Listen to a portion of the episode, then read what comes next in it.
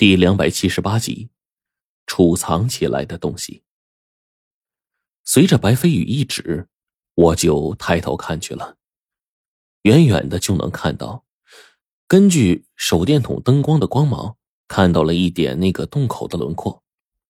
如果说这周边位置实在算是漆黑无比的话，那那个洞口处的一切，甚至已经算是黑到了极致了。并且这种黑，是根本没有办法形容的。此刻看着这个巨大无比的黑洞轮廓，我在想，这个黑洞究竟有多么巨大呢？真的是太大了。白飞宇用手电筒的光芒照着前方的路，尸妖试着分出一丝妖火，搭在一旁那种雕像旁的铜灯中，那灯烛啊，竟然就这样被点亮了。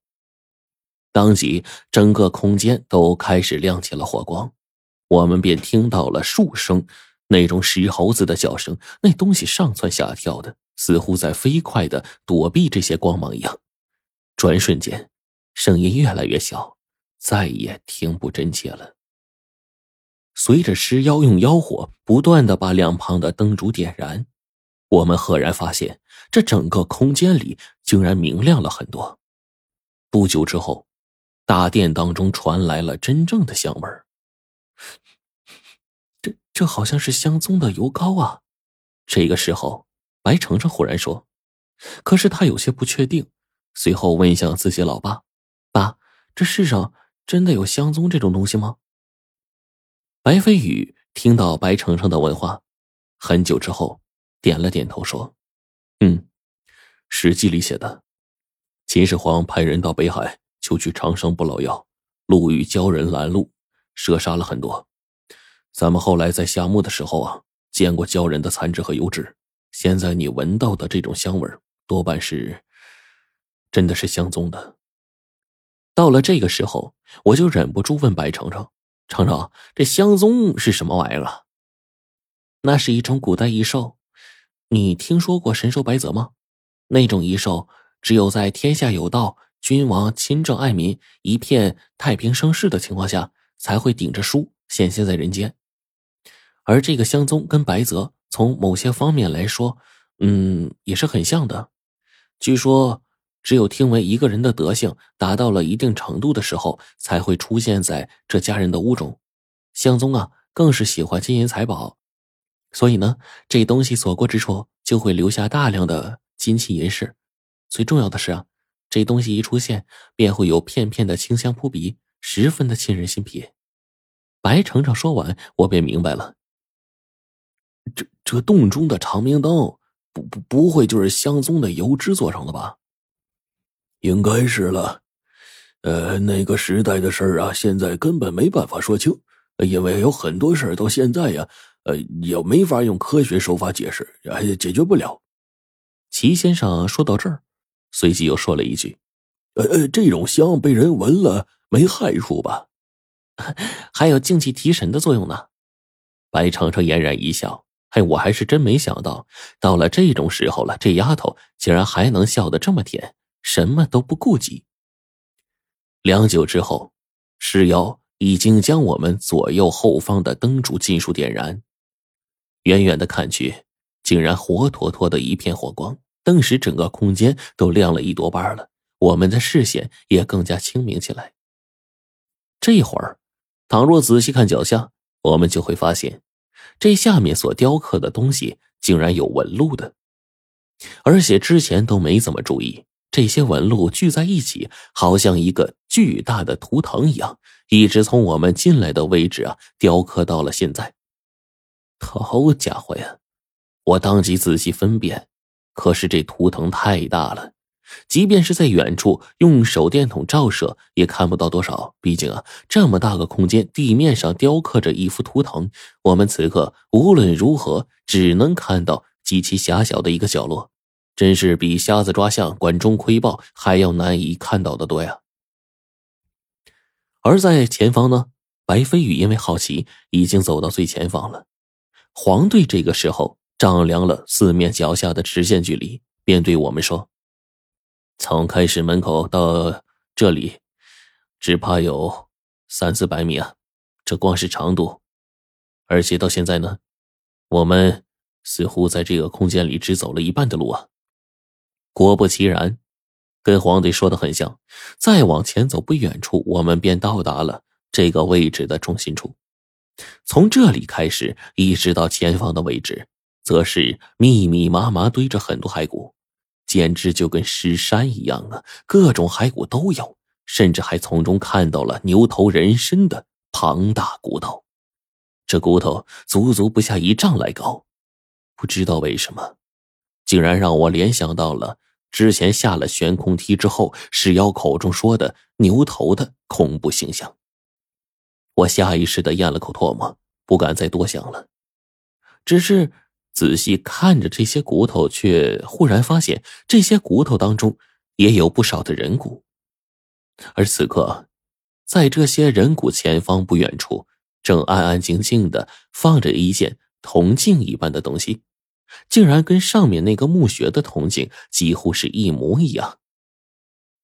我还记得当时在白飞宇和齐先生的联手破译之下呢，我们才从那个石碑阵中走出来。在那个石碑镇的尽头，就有一面这样的镜子，而且直径不下于一米。但是啊，这里的这顶镜子直径足足三米多长。铜镜光滑如现代的工艺，但是上面残存的灰尘、工艺、金属颜色似乎都在告诉我们。这玩意儿早已经是年深日久，很有年头了。而在这铜镜的两边，更是刻着很多繁杂的文字。其实说成是文字呢，有点抬举他了。这简直就是一个疯子呀，胡乱写的玩意儿。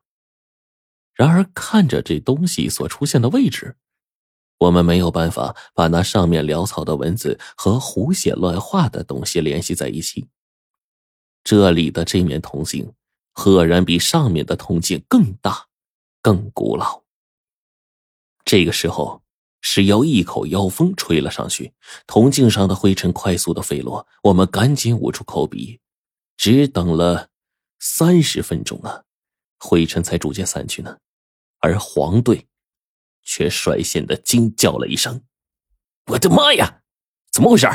我紧跟着吆喝一声，抬眼就往铜镜上看。这一看。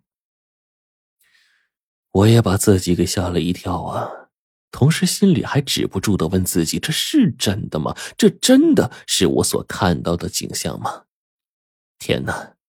从下面的镜子里，便能直接看到上面陵墓里的景象。这里的铜镜竟然跟陵墓那边石碑镇的铜镜是相通的。我甚至只是一睁开眼，便看到镜子当中立在诡异石碑旁的两三个哲那罗站在那边。而这几个哲那罗我还认识，正是狗子叔他们底下的那些哲那罗的同族，我们的朋友。此刻我能够轻而易举的看到上面的情景，可是上面的哲那罗看不见我们的举动。可也就在这一瞬间，我顿时便看到哲那罗由于族群太多，有一个族人顿时被一不小心的挤到了一面石碑上，在这里。我听不到他的声音，但是能看到那个哲那罗以一种肉眼可见的速度快速的粘贴在石碑上，随后被干脆的吸成了干尸。随即，那个哲那罗身上的阴气不知怎的，凭空的被我们面前这巨大的铜镜给吸收进来，随即化作浓浓的烟雾散开，布满了前方的空间。我当即一开阴眼。便看见那些阴雾以肉眼可见的速度被分割到了四面，好像被什么东西给吸收殆尽了。就在这个时候，我耳中突然听到了鸣音，似乎动了一下，因为我很快便听到了十分不一样的声音，就好像有很多东西正在不停的吸收这些阴雾似的。伴随着阵阵的声音，阴雾的突然一散，让我们心中顿时一滞。当初在上面领寝的时候，是要说过，被吸收的阴气多半被划到了下方，用来酝养阴雾。这件事儿果然是真的。看到刚刚那些阴气化成的阴雾，所消散的方向，我忽然一滞，然后开始惊叹起来：这下面究竟蕴养了怎么样的东西啊？同时，我也有些震惊，这些东西已经被无数的哲那罗阴气给饲养着，那蕴养到了现在，已经变得多么恐怖了呀！便在这个时候，黄队估计跟我一样想到了这个问题，我们俩不由一起的对视了一眼，然后双眼都落在了石妖的身上。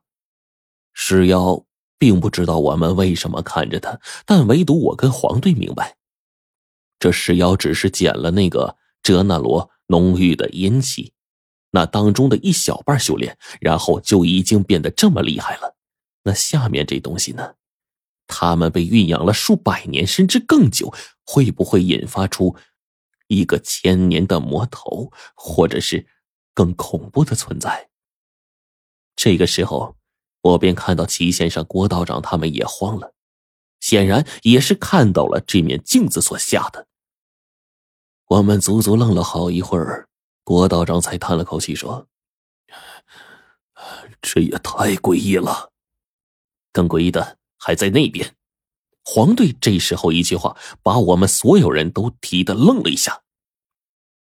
随着他的目光，我们一起看了过去，石妖顿时把妖火打过去一团，令周围的情况看得清清楚楚。天哪，那是什么呀？在前方，密密麻麻无数的人头大小的瓦罐。如果此刻仔细联想，之前那些烟雾被吸收消散的方向，不就是瓦罐的附近吗？看到瓦罐的那一刹那，我心生疑惑呀。这些瓦罐赫然是大小一样，排列摆放竟然无比的整齐，并且摆成了数个方阵，看上去密密麻麻，不下于上百个。在罐口是用蜡纸给密封着的。这个时候。还没等我们行动呢，石妖便轻轻的将一个瓦罐给击碎了。顿时，一个东西从里面跳了出来。